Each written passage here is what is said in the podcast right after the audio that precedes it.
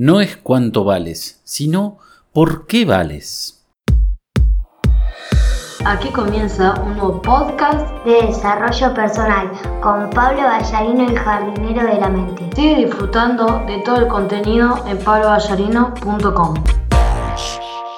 Se acercan las vacaciones del verano en Argentina, una época en la que los días se hacen más largos y las aventuras brotan silvestres, como también algunos conflictos familiares. María apenas se repone del desgaste que supusieron las fiestas decembrinas y ahora tiene en la puerta un problema que no sabe cómo resolver. Lo que más la incomoda es la fuente, su hijo Franco. Pablo, tú sabes que Franco es un lucero, que a sus 13 años ese niño es mi orgullo, en especial porque nunca me arma quilombos como su hermana Emma. Bueno, casi nunca. Así comenzó María en la primera sesión de consultoría del 2020. Su rostro reflejaba el cansancio por el estrés acumulado de las últimas semanas del año pasado y denotaba la urgencia de hacer un corte para descansar. Como pocas veces, se veía distraída. Su mirada divagaba en el horizonte perdida, como cuando uno está tirado en la playa mirando al infinito. Y también estaba abstraída, porque perdía el hilo de la conversación con frecuencia y me obligaba a repetirle lo que le acababa de decir. Estaba nerviosa, sin poder mantener quietas las manos jugaba con lo que estuviera a su alcance. Pablo dice, tuvimos una fuerte discusión, como casi nunca ocurre con Franco. Me dijo que no va a ir con la familia a las vacaciones que planeamos en las cataratas del Iguazú, sino que viajaría con unos amigos al sur, a la Patagonia. Por supuesto, le dije que no, es solo un pibe y no puede hacer lo que quiera, menos si se trata de un viaje como ese, sin su familia, sin sus padres, agregó. Fue entonces cuando descubrió una cara hasta entonces desconocida de su hijo, la ira.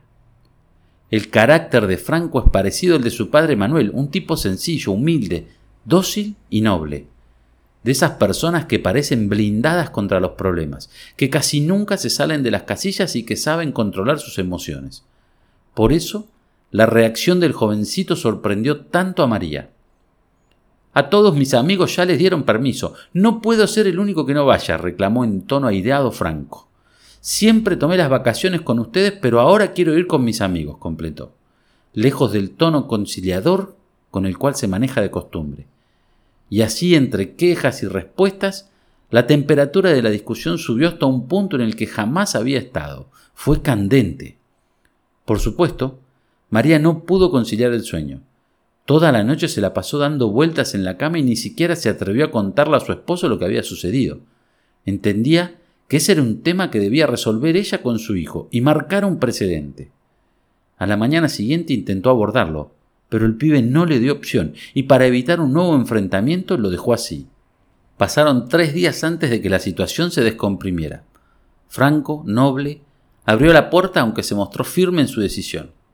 Mis amigos del colegio se burlan de mí y me dicen que todavía soy un nene de mamá, que no puedo hacer nada sin ella, se quejó. Si no voy con ellos no valgo nada, mamá. Tengo que ir para demostrarles lo que valgo, que vean que soy un hombre, agregó. Cuando María escuchó esos argumentos no podía creerlo. Por un lado sintió orgullo de madre al ver que su hijo de trece años ya no se comportaba como un niño, sino que quería tomar las riendas de su vida, tomar sus propias decisiones y era algo que le parecía bien. Sin embargo, lo que no le agradaba era el origen de ese repentino despertar adolescente y lo que esto escondía. Franco, me cuenta María, es un chico de pocos amigos, que es muy disciplinado con sus deberes de la escuela y que en casa se la pasa jugando con la Play. No es muy sociable y siempre acató de buena gana compartir con la familia las vacaciones. De ahí que esta actitud le sorprendió fuera de base. Me aterra, Pablo, que mi hijo desarrolle ese carácter fuerte, que se vuelva terco, me dijo. La verdad era que Franco estaba dejando de ser niño y se convertía en un pequeño hombrecito, en una persona autónoma. Además, según me cuenta María, es un pibe muy seguro de sí mismo, un rasgo que ahora salía a flote.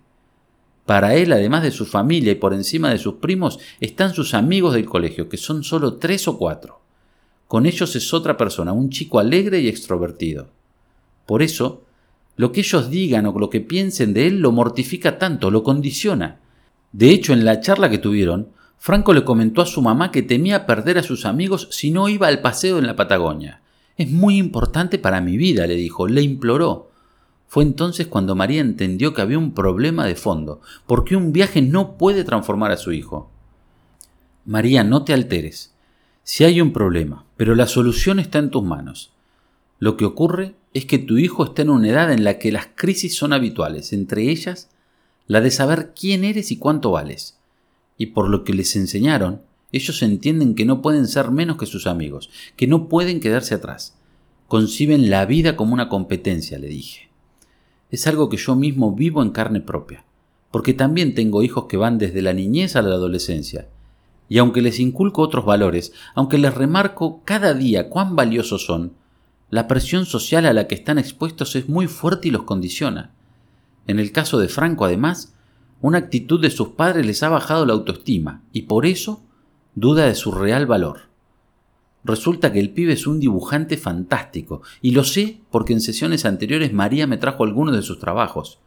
Sin embargo, ella y Manuel no quieren cultivarle esa pasión porque dicen de eso no se vive, se muere de hambre. Y por el contrario, le exigen que se ocupe de las asignaturas duras, como matemáticas o lengua, para que pueda conseguir un buen trabajo. María, tu hijo está en una etapa muy difícil y muy importante en la que las creencias y los valores se afirman para el resto de la vida. Tienes que darle libertad para que se conozca, para que descubra quién es, qué quiere, para que vea cuáles son sus fortalezas y sus debilidades. Si tratas de forzarlo a seguir un camino que él no elige, lo único que vas a conseguir es que saque a flote su rebeldía, le dije. Le sugerí que volviera a sentarse a conversar con su hijo, pero ya no del destino de las vacaciones, sino de algo verdaderamente importante, su autoestima.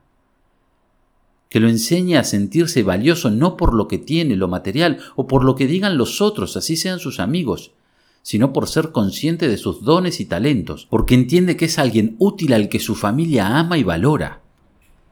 Al retirarse María lucía menos inquieta. Gracias, Pablo. Voy a hablar con Franco y le voy a compartir esto que me acabas de decir.